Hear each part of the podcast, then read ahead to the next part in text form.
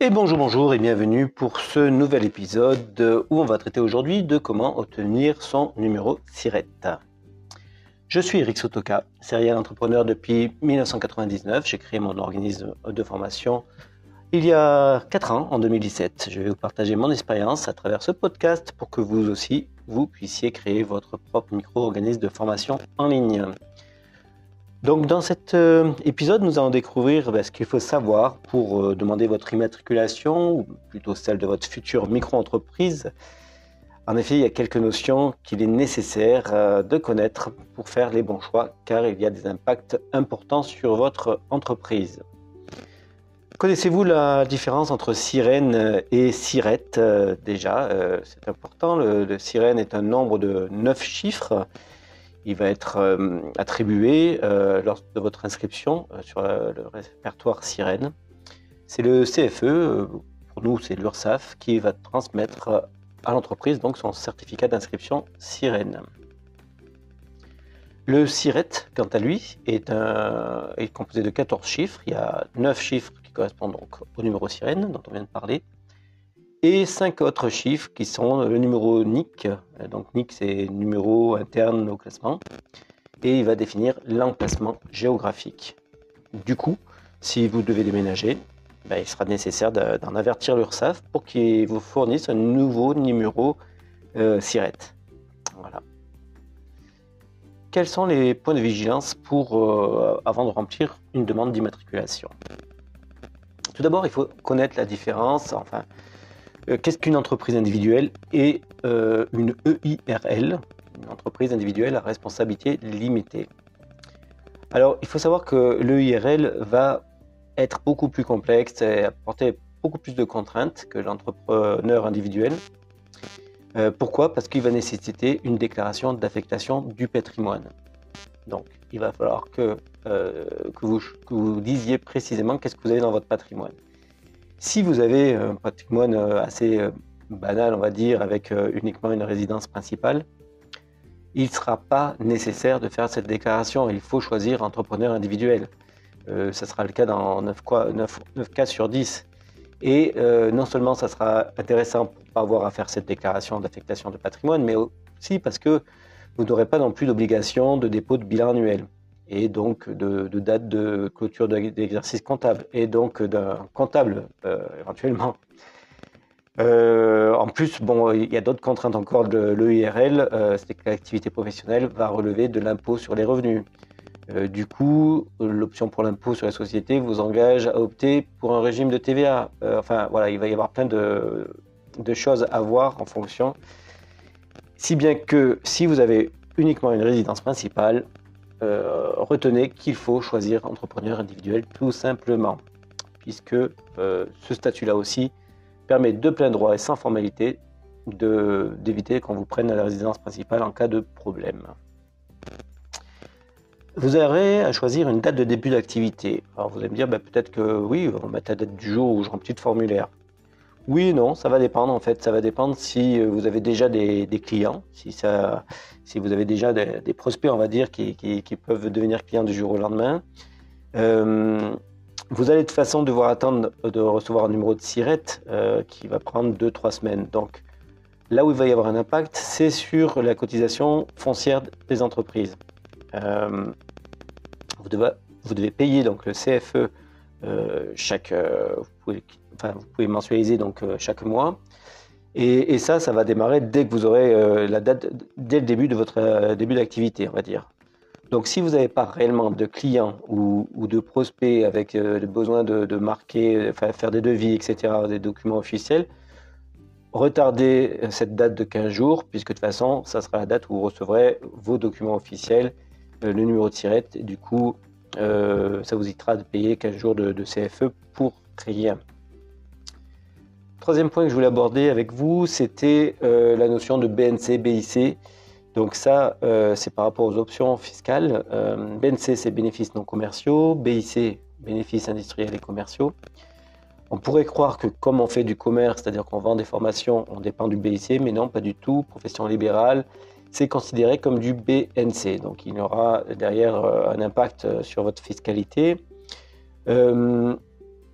Donc, cochez bien la case BNC, régime spécial BNC, même micro-fiscal. Hein, on parle de micro-entreprise, donc micro-fiscal, vous aurez fiscalité encore plus allégée.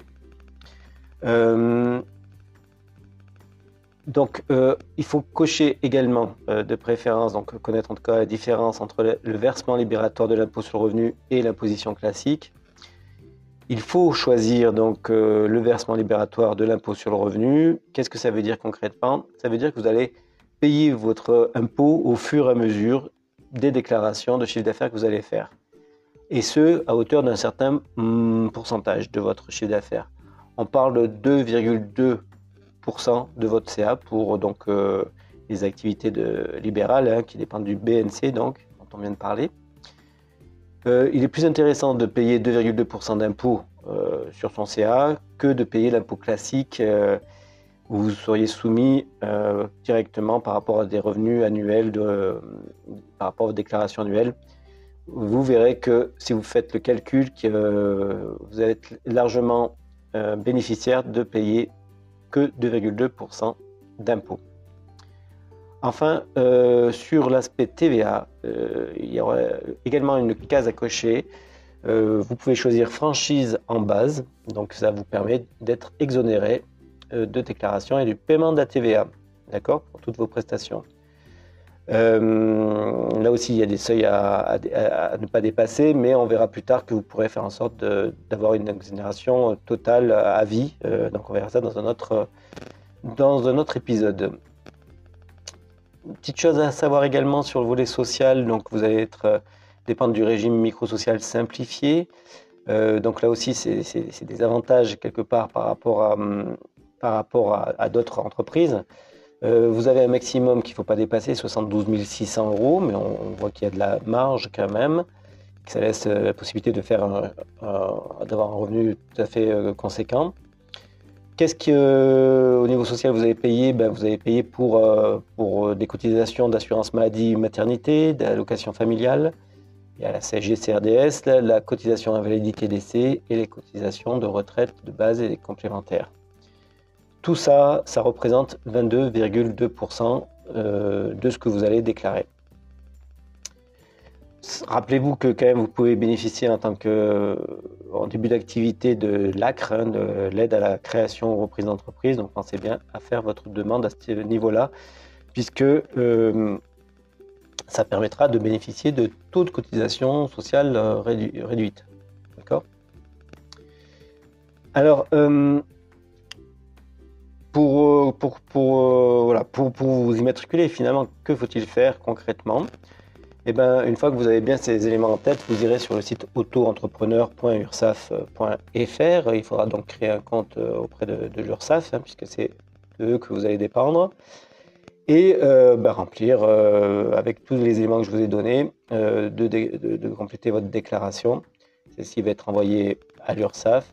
Et vous allez obtenir entre votre numéro de tirette au bout d'une, deux, trois semaines, on va dire, deux semaines, et vous pourrez comme ça euh, bah, débuter votre activité avec, euh, grâce à ce numéro de SIRET.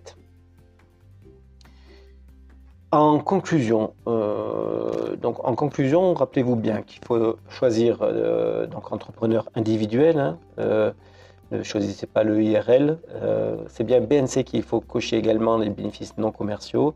Et pour la TVA, prenez bien la franchise en base.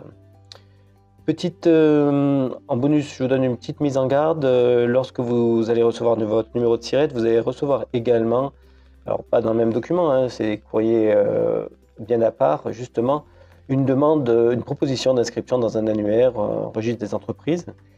Le problème, c'est que c'est une, inscription payante qui n'est pas intéressante, c'est plus une arnaque qu'autre chose. Euh, c'est marqué de façon, euh, enfin, ça donne vraiment une idée de caractère officiel, obligatoire, euh, et on a l'impression que c'est l'État qui, nous écrit, mais non, pas du tout. C'est une proposition commerciale, facultative, d'un établissement privé. C'est bien écrit en petits caractères, en toutes petites lettres, en bas de page que c'est facultatif. Donc, faites-vous pas avoir. il s'agit d'une inscription de plusieurs centaines d'euros. Donc, ne payez pas pour rien, c'est complètement inutile. Voilà ce qu'il en est pour euh, ces différentes recommandations, on va dire, lors de l'immatriculation de, de votre entreprise.